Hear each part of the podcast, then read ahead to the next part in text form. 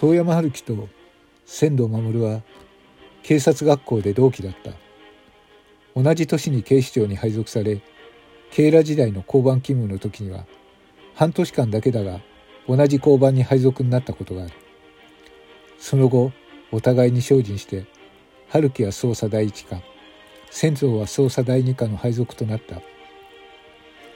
お互いに学生時代からアウトドア派の攻撃的な性格ということもあり二人はよく気があった。休みの日にはトレッキングに行くことや鮎が解禁になると川釣りにも行った。お互いに家庭を持ってからは休日を一緒に過ごすということはなくなったが独身時代はつまみのうまい居酒屋を見つけては二人で飲みに行き夜が明けるまで仕事談義に花を咲かせることもあった。その二人の間で春樹の父遠山信夫のことはよく話の話題にも上った。警視庁勤務の先輩でもあり捜査の鬼とも呼ばれた春樹の父親は仙道にとっても憧れの存在でもあった。その頃春樹にとって父親は尊敬すべき父でありいつか超えたい目標でもあった。二人は警察学校で知り合ってから常にライバルだったし仕事を超えた友人でもあった。それだけに仙道はショックだったのだ。憧れだった春樹の父親が認知症になってしまったこともまた友人である春樹の苦悩が全く今まで知ることがなかった自分に時間の流れがあらゆるものを変えてしまっていたほうけた春樹の父の姿にちらっと目をやく。その姿に仙道は愕然とする。一緒に酒を酌み交わした時時々話に出ていた春樹の父親短いな存在でありながら憧れであり目標でもあった。あの時夢に見た姿目標は今全く違う形に姿を変えてしまっている。残酷なまでの現実が時間の流れとともに今ここに横たわっている。仙道ちょっと親父と話してきてもいいか？ああお前の方からいろいろ聞いてくれ。仙道はポンと春樹の肩を叩いた。春樹はきびすを返して父親に近づいていった。夕日が迫っている。傾きかけた夕日が空を朱色に染めている。その夕空の下ガードレールに腰をかけて足をブラブラとしている老人。威厳を持って常に背筋の伸びていた父の姿はそこにはない。所在投げに置いた姿まさに落日を感じさせた。親父は今何を思っているんだろう。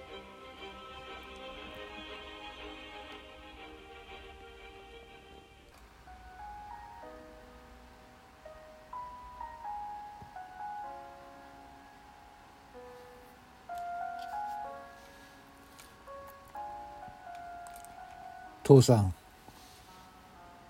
できる限りいつもと変わらない感じで父親に話しかけた「おう春樹もう仕事の話はいいのか?」いやまだ仕事はしてるんだけど父さんから話を聞きたいんだ。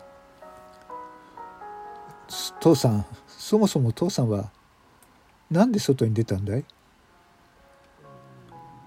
ああ外ね。外に出たのはね。あいかんいかん。こうしてる場合じゃなかった。私を母さんのね駅まで迎えに来たんだよ。急に腰をかけていたガードレールから立ち上がり春樹の肩を叩いた。春樹母さんを迎えに行ってくる。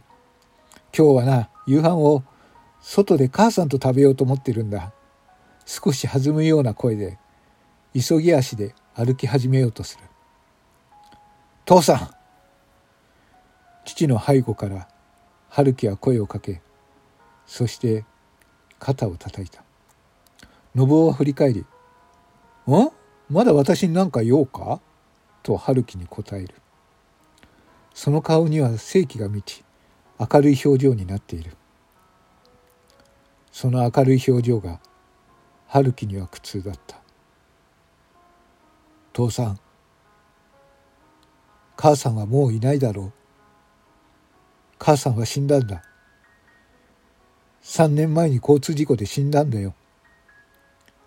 春樹のその声は信夫の耳にはっきりと届いた。いやそれだけではない。近くから様子を見ていた仙道警部補の耳元にもしっかりと届いていた。母さんは死んだ？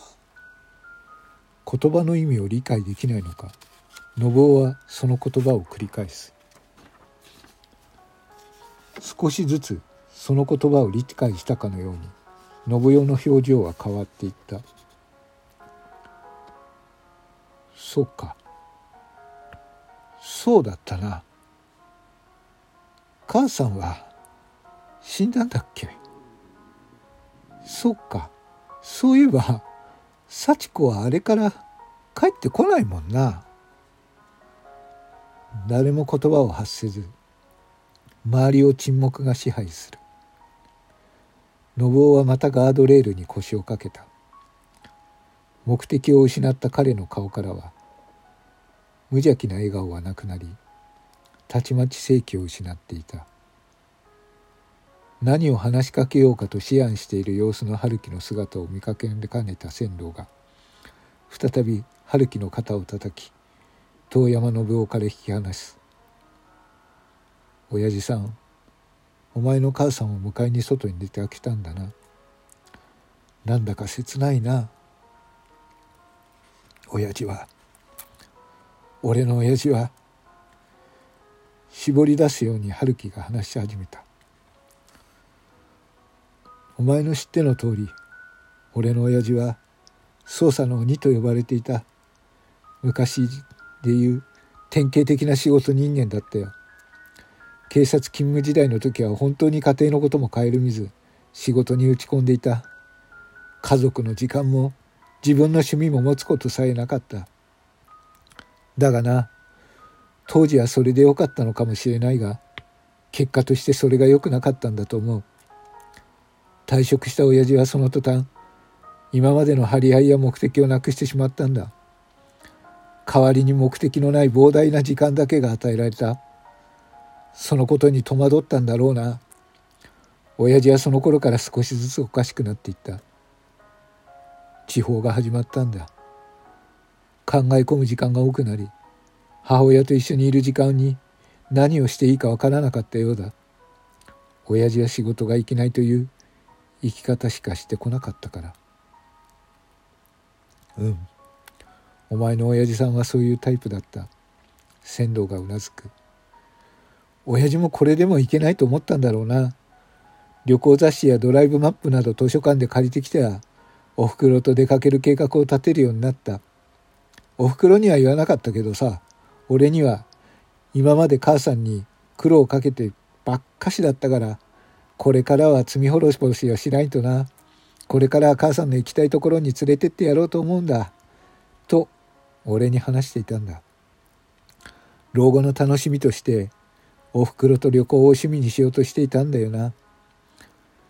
それを唯一の楽しみとしていた親父だったんだが3年前おふくろは好きな俳優の舞台を見に行った帰りに交通事故に遭ってそのまま帰らぬ人となった。高齢者の運転する車が暴走しておふくろはその犠牲になったんだ。俺もショックだったが親父はそれが本当に耐え難かったんだろう。その事実を受け止められなかったのかもしれない。余生を楽しく生きていこうと思っていた伴侶を失ってまたしても人生の目的をなくしてしまった。その時からは親父の地方が激しくなった。地方の原因は脳の萎縮が大きいのだと言うけれどもあなたのお父様の地方の原因は精神的なショックが一番大きかったのでしょうと言われたよ。そうだろうな。俺がそうなったとしても耐えきれない。おかしくなってしまうよ。だがなお前の親父さん常におかしい感じではないんだろう。俺と最初に向き合っていた時はそんな様子はみじんも感じられなかった。勘違いをしていたにせよ歩いていて被害者の普通じゃない様子に気がつく洞察はやはり刑事として生きてきた感覚が残っているんだろうな。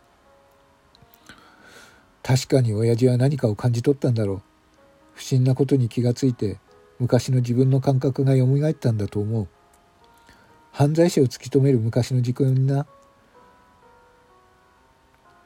目的が生まれた時とかそういう時の親父は全く違う顔を見せる。今でも刑事時代の話をする時は本当にボケているのかと疑うぐらいはっきりした記憶と洞察を口にするんだ。多分自分の目的がはっきりしていることに関しては正常な状態でいられるんだと思う。